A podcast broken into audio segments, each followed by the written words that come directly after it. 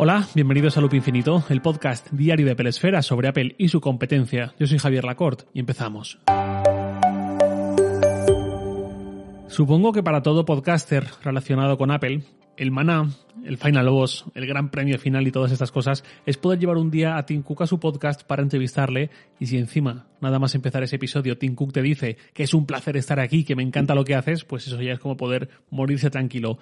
Eso mismo le pasó a Outside, el podcast semanal de la revista del mismo nombre de Estados Unidos, que en el caso del podcast lleva casi 5 años en marcha, tiene episodios de entre 30 a 45 minutos por lo general, y la semana pasada en un episodio de más de una hora entrevistó a Tim Cook, efectivamente que le saludó así, de esa forma tan chula en cuanto comenzó el episodio.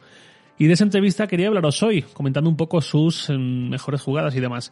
Es una entrevista muy centrada en la intersección de Apple y la salud, con un protagonista obvio que es el Apple Watch. De hecho, esta entrevista se hizo, según dicen, unas semanas después de la presentación del Apple Watch Series 6 y el SE. Eso fue el 13 de septiembre, creo. Así que más o menos podemos ubicar como a principios o mediados de octubre eh, el momento de realización de esta entrevista.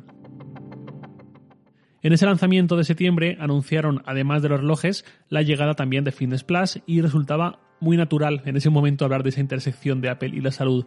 De hecho, al principio hablan del Apple Park porque hicieron esa entrevista allí y sobre este campus dice Tim Cook que está ahora como al 15% de su capacidad, o mejor dicho, está asistiendo allí a trabajar presencialmente un 15% de la plantilla habitual y el resto siguen trabajando desde casa. De hecho, justo salió este jueves pasado, creo, que al menos hasta junio va a seguir siendo así y a ver qué pasa entonces con lo del teletrabajo en Apple. El caso es que Cook pintaba el Apple Park como algo muy idílico, incluso para la salud de sus empleados. No digo que no sea así, solo digo que es lo que dice Tim Cook, y luego por supuesto habría que ver. Pero el entrevistador, Michael Roberts, le pregunta, ahora la situación es extraordinaria, pero en tiempos de normalidad, ¿qué estaríamos viendo aquí, enfrente de nosotros? Y Tim Cook le dice que en el interior de ese gran anillo, que es el Apple Park, podría ver a gente dando un paseo, o corriendo, haciendo deporte, o con las famosas bicis del campus, y le habla de que en Apple impulsan mucho el ejercicio tanto a nivel de toda la empresa, con retos mensuales para empleados y demás, cosa que ya hemos visto en algún momento, y las recompensas que ofrece y demás, como con retos por equipos de empleados que se organizan por su cuenta para hacer esas pequeñas competiciones que permite el Apple Watch. Dice también Cook que con dar un par de vueltas, a la pista, digamos, ya se consigue un buen entrenamiento para cerrar los anillos. Pues oye, poca broma, son como dos millas y media por dos, cinco millas, que son unos ocho kilómetros, no está mal. Y de hecho luego dice Tim Cook que obligan a sus empleados a caminar. ¿De qué forma? Por ejemplo, porque les pone los baños lejos, lo cual me parece sorprendente, o incitando a ir a, a la gran cafetería, que es donde todos se suelen reunir informalmente, y aunque hay más, esa es como la que se convierte en el destino por defecto. Más adelante habla Cook de que el ejercicio es una religión para él porque es lo que le mantiene el estrés a raya y confirma que cuando hace ejercicio solo usa el Apple Watch para registrar su entrenamiento y en ese tiempo desconecta y que hace ejercicio independientemente de lo que pueda estar pasando en Apple o en el mundo en ese momento. Creo que es un buen mensaje que muchos, por lo menos yo, deberíamos aplicar. El ejercicio no es opcional, es religión, es dogma y tiene que estar muy arriba la lista de prioridades. No es como una cosa fútil que si me sobra tiempo le dedico algo de tiempo y si no, pues va a ser lo primero que descarte. Yo ahora estoy haciendo reposo obligado por un esguince de hace unas semanas que sigue doliéndome y tengo claro que en cuanto pueda volver a hacer deporte va a ser innegociable. Nunca lo había echado tanto de menos como ahora mismo, la verdad. También habla Cook de cómo el Apple Park es un entorno para él similar a un parque natural y le inspira y todo esto y habla de la meditación, de que los retos que pone Apple para sus empleados no son solo en cuanto a actividad física, sino también en cuanto a meditación y que para eso también se aprovechan del entorno que es el Apple Park, sobre todo en el interior del anillo, con el lago, los manzanos y todo esto. Esto me resulta curioso porque yo hasta no hace mucho pensaba que lo de la meditación era un poco una superchería y nunca le presté ninguna atención. En 2015, cuando estrené mi primer Apple Watch, vi esta función de recordatorios, de respirar y tal, y ni lo asocié con la meditación ni le hice ningún caso. Pero en 2016-2017, por cosas de la vida, estuve yendo a una psicóloga y una de las cosas que me hacía hacer eran ejercicios de respiración controlada y me insistía muchísimo en eso para que lo hiciera en casa y todo eso. Yo ahí empecé a ver el valor de esos ejercicios de la respiración controlada en sí, vi que realmente tenían su efecto y desde entonces miro la meditación con otros ojos. Si es cierto que desde Apple están impulsándola de la misma forma que impulsan que la gente se mueva y haga ejercicio, me parece sorprendente. Esto tampoco quiero que suene laudatorio, porque la primera beneficiada de que los empleados estén en una buena condición física y en cierta medida mental es la propia Apple. Va a tener menos absentismo, va a contribuir a la satisfacción general de sus empleados, que darán lo mejor de sí mismos y no estarán aletargados y todas estas cosas. Pero me parece significativo esta altura de miras, digamos, pensando no solo en el corto plazo y en lo urgente, sino en proyectos a largo plazo a los que puede contribuir de esta forma.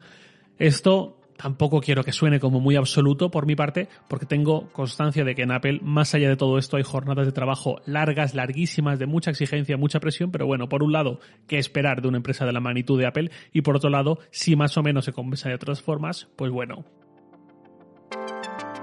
Luego Tim Cook habla también de algo de lo que yo no he hablado en este podcast en 15 meses con él, muy mal por mi parte, que es tiempo de uso.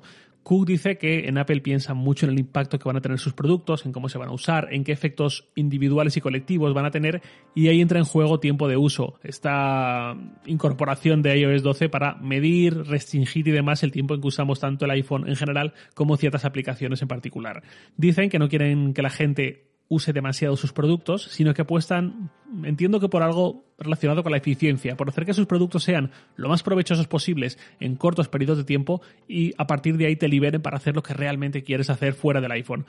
Yo sí que he hablado de la maldita economía de la atención, de las distracciones que nos suponen las malditas notificaciones y de lo importante que creo que es tener todo esto muy controlado para que el iPhone o el smartphone en general, me da igual, no nos domine a nosotros, que sea al revés. Y no es tan fácil como puede parecer, pero Aún así, no he hablado en particular de tiempo de uso. Mal por mi parte, lo subsanaré pronto. Me gusta una cosa que dice Cook, que es que en algún momento empecé a preguntarse por qué necesito todas estas notificaciones. Esto es mi gran caballo de batalla de los últimos años. No soy capaz de recordar cómo era mi vida, supongo que más infernal, cuando no tenía esta conciencia y aceptaba notificaciones de todos y para todo, creyéndome que así iba a estar muy al tanto de todo. Cuando lo cierto es que eso no me dejaba estar al tanto de nada más que cosas irrelevantes. Me siento aquí muy identificado con Cook, que en un momento dado también cercenó esas notificaciones. Más cosas interesantes. Dijo que el negocio de Apple es dar a la gente herramientas que enriquezcan sus vidas y les permitan crear cosas que sin ellas no podrían crear. Creo que el ejemplo más obvio es la App Store y todas las cosas buenas que han salido de allí, o la cantidad de software, contenido de visual, etcétera, etcétera, que sale de los Mac, o la cantidad de fotógrafos que usan un iPhone para lograr cosas increíbles, etcétera, etcétera, etcétera. Y una frase lapidaria que dijo Cook, que lamentablemente no tuvo mucha réplica por parte del entrevistador para que la desarrollara más, fue ¿Cuántos clics podemos conseguir? No estamos en ese modelo de negocio. Eh, yo tampoco quiero renegar de lo que me da de comer, al fin y al cabo, en gran medida. El negocio de los medios online esencialmente sigue siendo ese, pero sí es cierto que me gusta como mínimo la actitud de querer escapar, trascender a ello en la medida de lo posible. Y si os apetece que en algún momento toque este tema o alguien quiere que lo comentemos en privado o lo que sea, me lo decís sin problema, yo me tomo un Valium y hablamos de ello lo que haga falta. Luego el entrevistador compensa no haber tirado de la lengua Cook tras esa frase con una anécdota suya que está muy bien traída para este tema y que da pie a una conversación al respecto. Dijo que se fue a hacer senderismo con su familia, con su mujer y sus hijos, eh, hace unas semanas antes de la entrevista y que guardó su iPhone en la mochila pero olvidó ponerlo en modo no molestar. Era una zona sin mucha cobertura en muchos tramos, así que cuando llegó a un área donde sí recibía señal, empezó a escuchar las vibraciones en cascada de su iPhone con todas las notificaciones pendientes que le iban llegando, y que eso fue como un trigger, como un gatillo, un disparador que activó un estado de alerta en él, en el que se le vinieron a la cabeza todas las preocupaciones y pensamientos de cosas pendientes en torno sobre todo a su trabajo. Y aunque optó por no sacar el iPhone de la mochila, ya no pudo deshacerse de esa preocupación mental eh, de ese estado de estar pensando constantemente si tendría cosas pendientes urgentes, de qué le podría haber llegado y todo esto. Cook ahí respondió que mm, creo que regular, porque dijo algo así como que bueno, que cuando está en la naturaleza la magnitud del entorno le hace olvidarse de todo y se siente pequeño y tal, pero luego el entrevistador hizo otra cosa bien que es contarle que uno de los problemas que tienen los parques nacionales, que tanto alaba Cook, tan queridos en Estados Unidos en general, es que mucha gente está acudiendo en más a ellos, sobre todo a sus puntos más emblemáticos, más fotogénicos, para hacerse una selfie ahí y subirle a Instagram. Y que eso es algo que la gente hace con sus iPhone y si Apple tiene alguna forma mm, o algo pensado en ese sentido. Respuesta de Cook. Mi consejo es que cuando vayas a un parque nacional, aquí en vez de poner Parque Nacional de Estados Unidos, podéis poner cualquier entorno natural que os apetezca, que tengáis más a mano. Em, cuando vayamos a un entorno así, que dejemos atrás el palo selfie y nos sumerjamos en la naturaleza, porque eso permanecerá en nosotros mucho más tiempo que hacernos una selfie. Luego comenta que le preocupan otras cosas de las redes sociales, como el acoso y la desinformación, y que para eso tiene, por un lado, las políticas restrictivas de la App Store para vigilar en cierta forma ciertos aspectos de esas aplicaciones, o para eso también tiene Apple News, para ofrecer un punto de información editado, seleccionado a mano, para que solo ofrezca información fiable y no de cualquier fuente aleatoria por Internet. Luego, en cuanto al Apple Watch, hace un repaso de cómo le han ido añadiendo más y más funciones centradas en salud, que también han servido para democratizar ciertas funciones que hasta hace cinco años eran o muy difíciles de hacer, o muy caras, o muy inconvenientes, o muy engorrosas, o todas juntas. Por ejemplo, tener un registro del ritmo cardíaco 24/7 prácticamente, o los electrocardiogramas. Y ahora pues también vemos que ha llegado el medidor de oxígeno en sangre, trabajando también en segundo plano, etcétera, etcétera.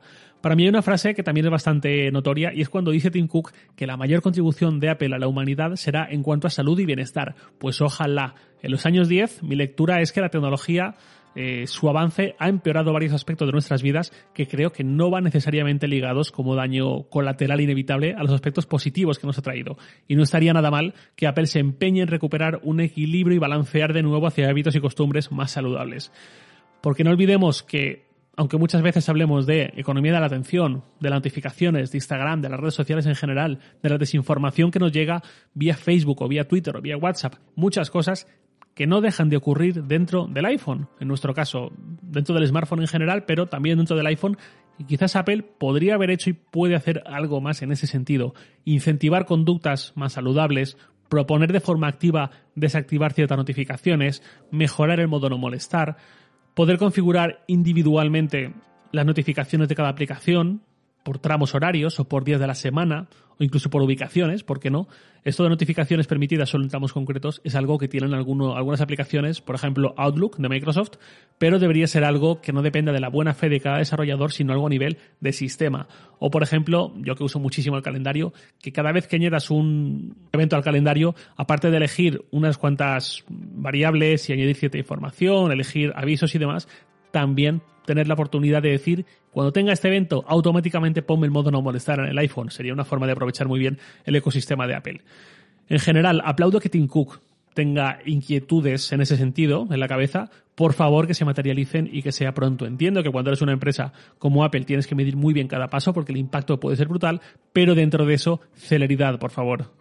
Y vamos cerrando este episodio con una pregunta de Óscar Asensio, arroba Óscar Asensio en Twitter. Me dice, hola Javier, agradecerte mucho tu podcast y sobre todo que eres una persona auténtica y eso se percibe en tu estilo de comunicación y sobre todo en tus comentarios, no te casas con nadie. Te quería plantear una pregunta. Yo voy por el mundo con dos móviles, personal, iPhone 12 Pro y el profesional, Samsung Galaxy. ¿Cómo gestionarlo? ¿Hay apps, cuentas de correo, etcétera, que se pueden tener en los dos móviles? ¿Cuáles son las líneas rojas? ¿Cuáles son los riesgos de tenerlo todo junto? Muchas gracias por tu ayuda. Saludos y enhorabuena por el excelente podcast. Pues muchas gracias, Oscar. Yo te diría que los riesgos de tenerlo todo junto son, por ejemplo, confundirte de cuenta. En algún caso, es decir, que quieras, por dar un ejemplo tonto, poner un tweet en tu Twitter personal, pero no te des cuenta y lo publiques con la cuenta de la empresa y llegue la tragedia. O que quieres mandar un mail personal y sin darte cuenta lo mandes desde el mail corporativo. Y luego también que tenerlo todo junto creo que puede hacerte complicado desconectar, separar cuando hace falta.